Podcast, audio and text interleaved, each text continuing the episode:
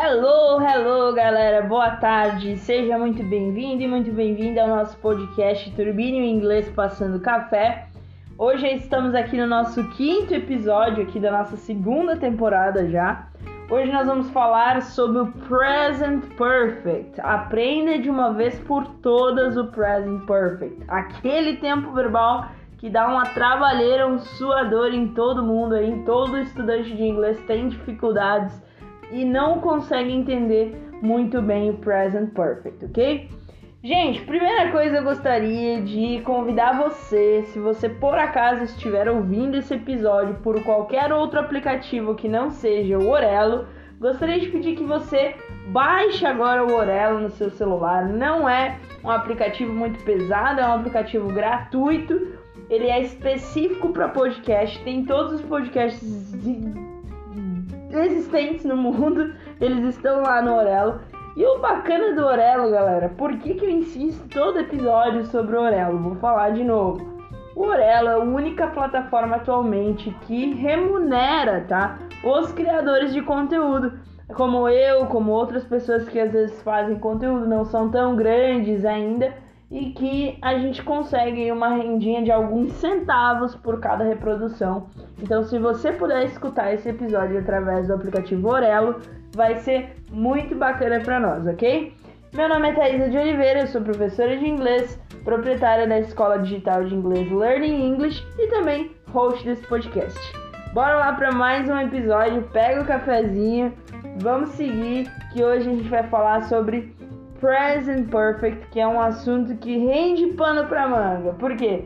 Todo mundo tem dificuldade com esse assunto, todo mundo odeia esse tempo verbal. Então vamos entender de uma vez por todas como usar esse tempo verbal que é tão maravilhoso e tão usado no inglês. Bora lá? Afinal de contas, o que, que é esse present perfect, né? Ou presente perfeito no inglês? Bom, Basicamente, galera, é um tempo verbal. Pá, não acredito, sério? Sim, é um tempo verbal do inglês, tá? Inclusive, é um tempo verbal muito utilizado. A gente usa bastante no inglês, tá? Se vocês começarem a observar séries, filmes, até mesmo comunicações mais informais ou até mesmo formais, vocês vão perceber que sempre tem alguma coisa do present perfect ali envolvido, ok? O que, que acontece esse tempo verbal? Como que ele funciona? Para que, que ele serve? Então, basicamente, a gente pode expressar diversas coisas através desse tempo verbal. Uma delas, e a principal, são experiências. Então, a gente pode expressar experiências que aconteceram com a gente no passado e que a gente não tem a necessidade de expressar um tempo específico, né? Como assim, Thaisa? Bom, Assim como no Simple Past, né? A gente expressa situações de passado, mas no Simple Past a gente sempre coloca lá o tempo quando essa situação ocorreu. Por exemplo, ah, I ate barbecue last Sunday, né? Eu comi churrasco no domingo passado. Vejam que nessa sentença eu estou utilizando o domingo passado, ou seja, eu estou especificando quando foi que eu comi esse bendito churrasco. Então, assim, galera, uh, o Simple Past ele sempre vai ter alguma coisa, algum advérbio de tempo. Tá? Ele sempre vai ter um last night, um last weekend, um last Sunday, um yesterday. Sempre vai ter o indicativo de tempo de quando aconteceu aquela situação. Já o present perfect, ele também é uma expressão de passado, de coisas que ocorreram no passado, mas a gente não tem a necessidade de especificar a data que isso aconteceu, o momento exato que isso aconteceu. Mas o foco do present perfect não é em quando ocorreu, mas sim no que ocorreu, né? Então, esse é o foco do present perfect. O que aconteceu, ok? Então, basicamente, galera, o present perfect a gente pode expressar uma das coisas que dá para expressar são experiências. Por exemplo, se eu disser assim, I have lived in USA. Eu morei nos Estados Unidos. Bom, eu não disse quando, ok? Eu não especifiquei tempo, eu não falei nada sobre isso, mas eu simplesmente contei uma experiência que eu tive, ou seja, eu vivi por um tempo nos Estados Unidos. Não importa quanto tempo, nem o que que foi ou quando foi. O que importa é o que aconteceu. Ou seja, o que importa é a minha experiência, o que importa é o fato de eu ter vivido lá. Quando não é importante. Tá? Então, o present perfect ele tem essa característica. Não nos interessa o quando e sim o que rolou, ok? Outra situação que a gente também pode utilizar, uh, expressar, né, através do present perfect, são ações que porventura a gente começou em um passado distante e continua acontecendo por aí no presente. Um exemplo, eu me mudei para Concórdia, comecei a viver aqui em Santa Catarina uh, em, 2000 de, em 2008. É, isso, 2008. Portanto, mas eu continuo vivendo em Concórdia, em Santa Catarina. Portanto, é uma ação que aconteceu, que começou lá em 2008, mas que continua até o momento atual, aqui em 2021. Então, olha só que interessante. Essa é uma situação que eu posso utilizar o present perfect para expressar. Né? Eu posso dizer que eu moro aqui em Concórdia desde 2008, ou eu posso dizer que uh, eu estou em Concórdia desde 2008. E aí eu poderia dizer I have been in Concórdia since 2008. Ou eu poderia simplesmente dizer I have been in Concórdia e não especificar nem o dia nem nada do que aconteceu. Apesar de que quando eu digo 2008, né, 2008, eu não estou especificando, não é nada específico, até porque eu teria 365 oportunidades e possibilidades diferentes aí, né, para uma data específica. Então 2008 não é algo específico.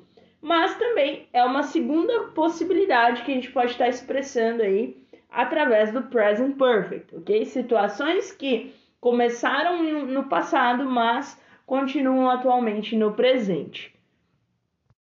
Outra situação também que a gente pode expressar utilizando o present perfect são situações, por exemplo, que a gente iniciou alguma coisa, mas ainda não finalizou o período, né, dessa situação, então pode, podem acontecer ainda mais coisas. Um bom exemplo para isso é o nosso querido presidente, né, do Brasil atualmente. Eu poderia dizer o seguinte: He has been an asshole since 2018. Hum, como assim? É, ele tem sido um babacão, né? Desde 2018. Por que, que eu digo isso? Pô, é só olhar e ver o tanto de merda que tá acontecendo aí no nosso país. Não que seja somente culpa do presidente atual, né? Mas uh, ele não fez nada para modificar ou melhorar a situação que já estava péssima. Enfim, Voltando aqui ao assunto, essa é uma situação que eu posso usar como exemplo aí para present perfect, porque iniciou lá em 2018, né? Ou seja, ele começou sendo um babaca lá em 2018 quando assumiu o cargo e o cargo dele ainda não teve fim, porque só vai ter fim a presidência dele em 2022. Então, ainda temos aí mais um ano, né, e pouquinho aí pela frente. Ou seja, é uma situação que começou lá em 2018, mas que ainda não terminou, né? Ainda tem um percurso aí que ele ainda pode começar a ser um pouco melhor ou ele pode ser ainda pior, né? Até o final desse percurso. Então esse é um exemplo também onde a gente pode encaixar o present perfect. Outra situação que eu posso citar como exemplo nesse sentido, por exemplo, she has uh, been to the cinema uh, twice this week. Então ela tem ido no cinema, ela, ela esteve no cinema duas vezes essa semana. Então, por exemplo, essa semana ainda não acabou, né? Hoje é terça-feira e ainda tem toda a semana pela frente. ela já foi duas vezes no cinema, então ela pode ainda vir a ir mais vezes. Então, esse também é um exemplo que a gente pode utilizar, uh, expressar aí através do present perfect, ok? Mais uma situação para nossa continha aí do present perfect é, são situações, por exemplo, galera, que a gente pode expressar aí uh, situações que não nos interessam muito um, o tempo em que aconteceu nem quantas vezes aconteceu. Um exemplo, quando eu digo assim, they have visited uh, Portugal several times. Então, eles visitaram Portugal várias vezes. Bom, eu não estou especificando quando foi, nem quantas vezes foram, eu simplesmente contei esse fato, né? Eu contei que eles visitaram aí várias vezes Portugal. Então percebam, uh, o mais importante de lembrar aqui no Present Perfect é que a gente tem que dar um enfoque na ação em si e não em quando essa ação aconteceu, em como essa ação aconteceu, ok? O enfoque tem que ser na ação, no que ocorreu em si, ok? Então, esse é o maior enfoque que a gente tem que trazer pro, no caso do Present Perfect. Beleza, galera? Bom, gente, entendido então basicamente a ideia geral do Present Perfect, eu quero também já pedir para você que se você não aprendeu ainda Present Perfect durante o seu curso ou você nunca buscou informações sobre o Present Perfect, é muito interessante que você não escute esse podcast nesse momento. Por quê? Porque esse, esse episódio do podcast é voltado para pessoas que já estudaram, que já buscaram, já fizeram de tudo para compreender o Present Perfect e ainda assim ele tá vago na cabeça, tá? Então, se você ainda não aprendeu sobre o Present Perfect, é muito interessante que você busque contato com o seu professor, com a sua professora, e que você vá aprender isso de uma forma ali uh, mais normal, ali, tradicional, e depois, caso você não compreender, uh, usar esse episódio como um plus, né? Como um bônus, como um extra, ok? Galera, entendido então a ideia geral do Present Perfect, a gente agora já pode seguir para uma linha um pouco diferente de raciocínio. Por que, que as pessoas né, no Brasil têm tanta dificuldade em compreender o present perfect, em aplicar o present perfect ali na prática, né?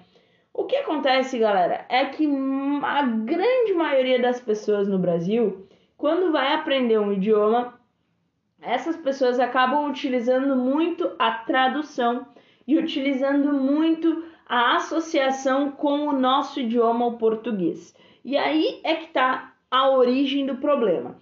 A grande maioria das pessoas que tem dificuldade com present perfect se utiliza de tradução e se utiliza de associação com o português. Se você tem dificuldade com present perfect, certa, certamente você é uma dessas pessoas, tá? O que que acontece? A gente já falou aqui em vários episódios sobre uh, o mal que a tradução faz e o mal que é você estudar inglês pensando no português. Né? Isso não é novidade para ninguém.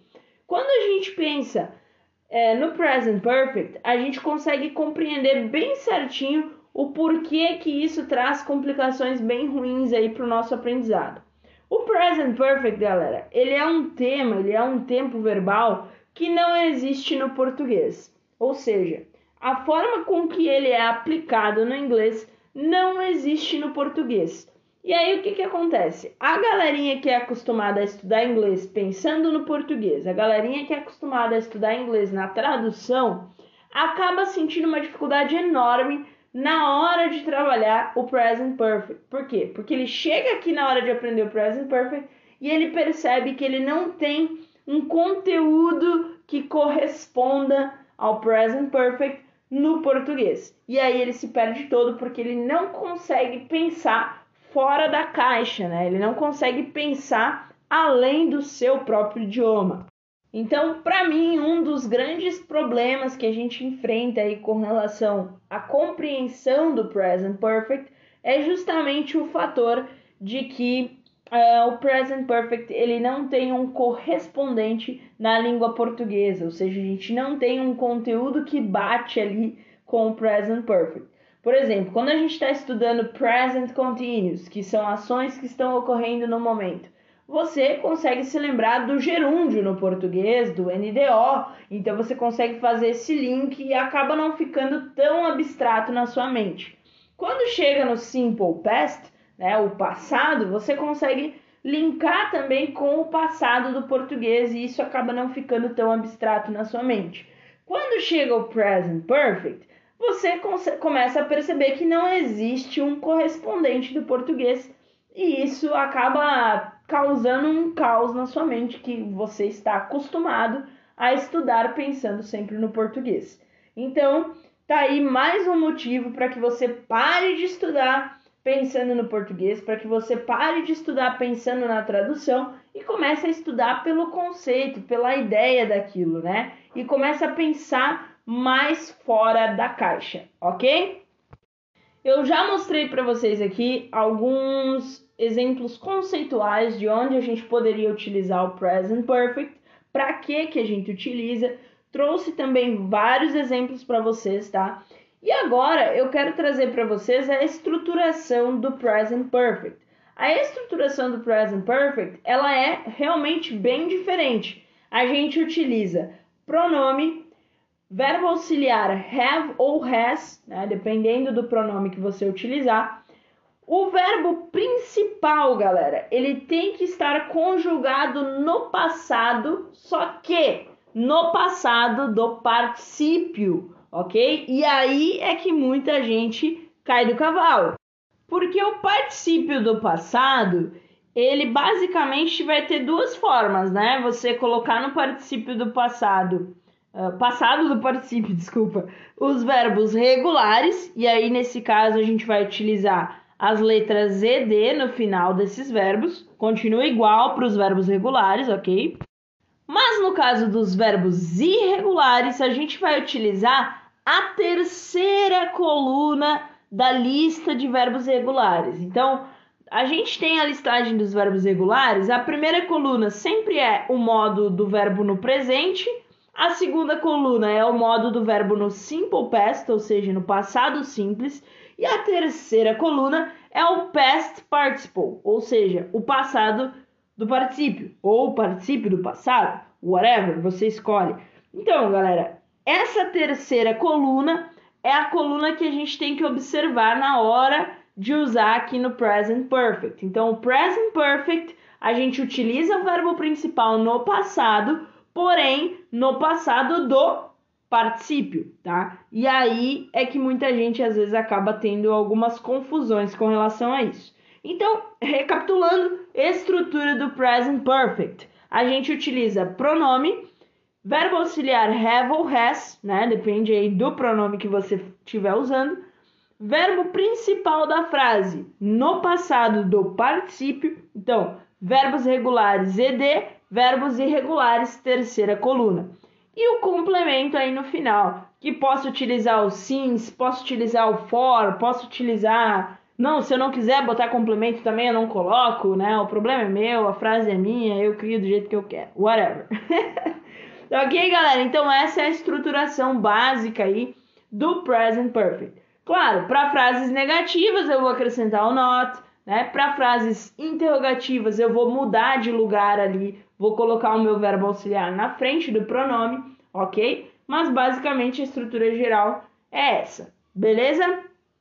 Galera, estamos chegando no final aqui e agora no finalzinho eu vou trazer três dicas para você conseguir se dar bem com o present perfect para você conseguir de uma vez por todas dominar esse tempo verbal. Primeira dica para vocês: não tente linkar com o português. Então, esquece essa história de estudar inglês associando com conteúdos do português, porque se você continuar estudando assim, você nunca vai conseguir compreender o present perfect e nunca vai conseguir aplicar ele de forma correta. Por quê? Porque a gente não tem conteúdo correspondente no português. Então, a primeira dica a mais valiosa, eu creio, é não tentar linkar com o português esse conteúdo e nenhum outro conteúdo, tá? Estudem pensando em inglês e não em português. Segunda dica: pense nas possibilidades e exemplos reais. Então, quando você estiver estudando present perfect, quando você estiver escrevendo ou até mesmo se comunicando oralmente, enfim, você tenta pensar em possibilidades e exemplos reais, né? Coisas que de fato acontecem com vocês, né? Por exemplo, ah, eu dei aquele exemplo lá, I have been in another country. É uma experiência minha que aconteceu comigo, né? Então, ah, tenta pensar em coisas reais, porque isso sempre ajuda na hora da gente estudar, beleza? E por último, também muito importante, memorize os irregular verbs. Se você não memorizar os verbos regulares ou os verbos irregulares, vai ficar um pouco complicado de você aplicar os seus conhecimentos aí do present perfect, tá? Infelizmente, os verbos irregulares eles vão ser amplamente usados aqui no present perfect. Beleza? Se você tem dificuldade para memorizar os verbos regulares, tem um episódio especial aqui no podcast que foi feito sobre explicando várias dicas e várias coisinhas aí que vocês podem usar para poder memorizar os verbos regulares, ok? Então só procura aí que tem um episódio já pronto sobre isso, muito bacana também. Beleza, galera? Então foi isso, esse foi o nosso quinto episódio aqui no podcast Turbínio Inglês Passando Café, falando sobre o Present Perfect. Eu espero que tenha ajudado você de alguma forma, beleza?